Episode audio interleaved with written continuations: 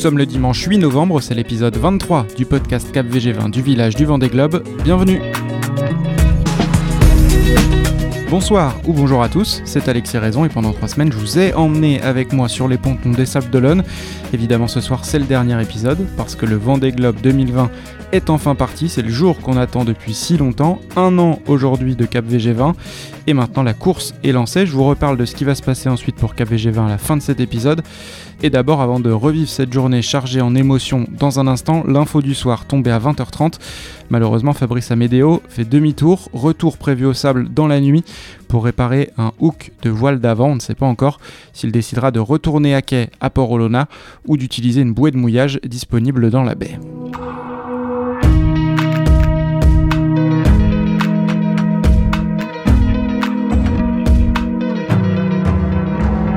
La brume s'est invitée. Dans cette journée de départ, elle était déjà là dès 8h pour accueillir le premier skipper Armel Tripon au ponton du Vendée Globe. Elle s'est levée à terre au fur et à mesure que les IMOCA larguaient les amarres, mais elle est restée épaisse longtemps en mer comme si le sort avait décidé de s'acharner après cette traversée du chenal dont on reparlera encore dans 20 ans. C'est Fabrice Amédéo qui l'a dit, tant elle était différente. Quelques spectateurs au balcon des appartements, quelques banderoles, mais personne à quai. Alors certes, les 33 marins n'ont pas été portés par cette fameuse clameur du chenal. En revanche, juste avant ça, il n'y avait certainement pas moins d'émotion que d'habitude au ponton. Moment très très fort, skipper ému, instant frisson. Clément Giraud qui craque au micro de la production au moment de rendre hommage à son équipe qui a tout donné pour en arriver là. Eric Nigon était là lui aussi. Ça concrétise quand même euh, quelques mois, voire quelques années euh, de travail. Et puis c'est vrai que là, c'est vraiment euh, beaucoup d'événements pour finir par arriver à partir. Donc c'est magnifique pour Clément. Émotion aussi pour Alan Roura, également en pleurs comme il y a 4 ans. J'ai retrouvé sa femme Aurélia cet après-midi. Alan, c'est quelqu'un de très sensible. Je sais que certains ne comprennent pas cette proportion à, pleurer facilement, mais moi je l'ai vu pleurer qu'à des départs de Vendée Globe, donc il n'a pas la larme si facile non plus.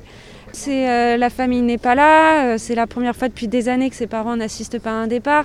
Euh, il laisse son bébé qui a 4 mois demain.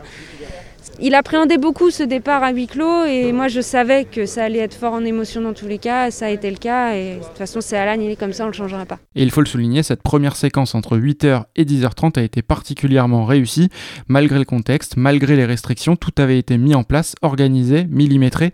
Une mise en scène de la zone mixte média jusqu'au ponton en passant par la descente de la passerelle au pied de laquelle se trouvait le trophée du Vendée Globe que beaucoup ont admiré, touché, embrassé. Cette procession faisait arriver les skippers un à à leur bateau. Ça leur a beaucoup plu d'ailleurs, à en croire leurs interviews.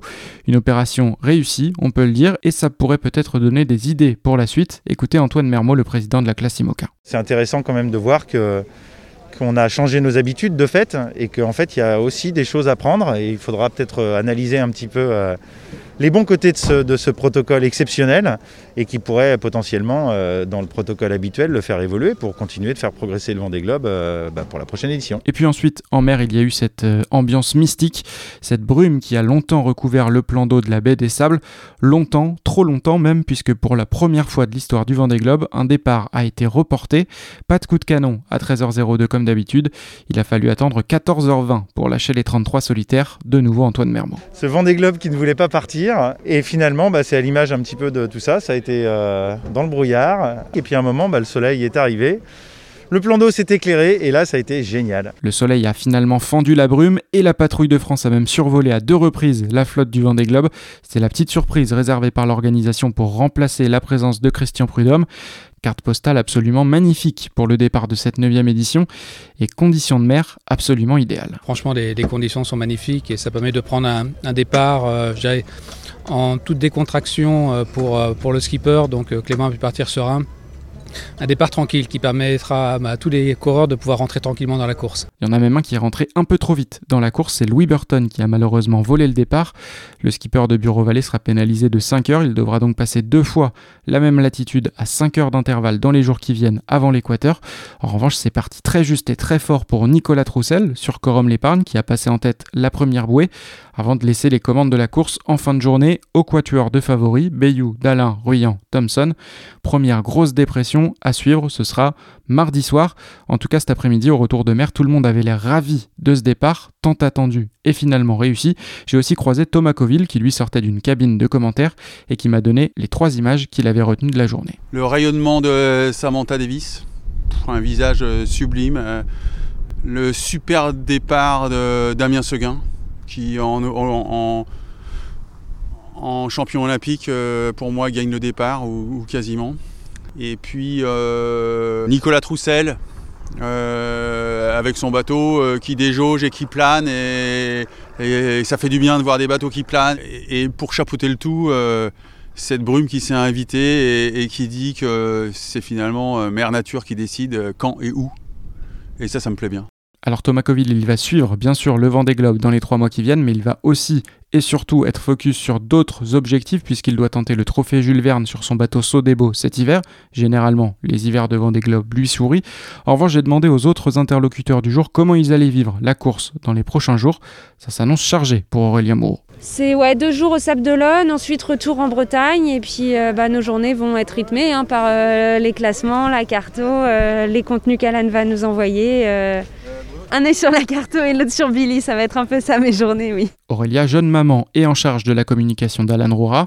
Et puis Antoine Mermot, lui, m'a appris que les directeurs techniques des IMOCA se retrouvaient pour faire un, premier retour d'expérience en temps réel et qui sera ensuite enrichi au retour des skippers. Nous, on a un gros travail en fait pendant ce Vendée Globe technique où tous les mercredis après-midi, avec, euh, avec le comité technique, on se réunit sur, euh, sur un sujet donné. Donc dans 15 jours, le premier, le premier ça sera sur euh, l'électronique, le suivant sur la structure et ainsi de suite. Donc tous les mercredis jusqu'à l'arrivée. Et, donc là, on va continuer de travailler sur les futures règles pour le Vendée Globe 2024 avec l'expérience qui va tomber au fil des jours. Voilà, en tout cas, c'est parti, on y est à ce fameux dimanche 8 novembre. La course est lancée, les skippers ont même commencé à envoyer les premières vidéos du bord. Pour la plupart, notamment Sébastien Simon, Clarisse Kremer et Kevin Escoffier, on sent qu'il y a encore beaucoup d'émotions. Pour le podcast, c'est la fin Alors du coup, ton podcast, tu vas l'appeler comment? Tu vas l'appeler... Euh, la suite de Cap VG20 Bah oui, bah maintenant tu es obligé de l'appeler VG20 ou euh, peut-être falloir Cap vers l'arrivée maintenant. et oui, Antoine a raison, le projet Cap VG20 prend fin en quelque sorte. L'idée initiale c'était bien de faire vivre l'avant-course, de faire découvrir tous ces skippers jusqu'au départ du Vendée Globe. C'est pour ça qu'il avait été lancé le 8 novembre 2019. C'est assez bizarre d'ailleurs cette journée de début de course qui marque la fin de quelque chose, du moins la fin de ces trois semaines très intenses de village, mais pas la fin du projet bien heureusement. Cap VG20 va continuer à s'appeler Cap VG20 et va continuer à vous faire vivre jusqu'au bout ce Vendée Globe 2020-2021. L'interaction avec la communauté a été forte en plus ces derniers temps sur Twitter, donc on va continuer sur cette lancée. Et j'en profite donc pour vous annoncer qu'après ces plus de 180 minutes de podcast sur le village, il y aura un nouveau format pendant la course. Ce sera retrouvé chaque dimanche en compagnie de deux invités pour débriefer la semaine, se projeter sur la suivante, entendre ou réentendre les extraits les plus marquants. Bref, parler de cette course qui va nous faire vibrer pendant ces prochaines semaines et ces prochains mois. Donc je vous dis maintenant à dimanche prochain.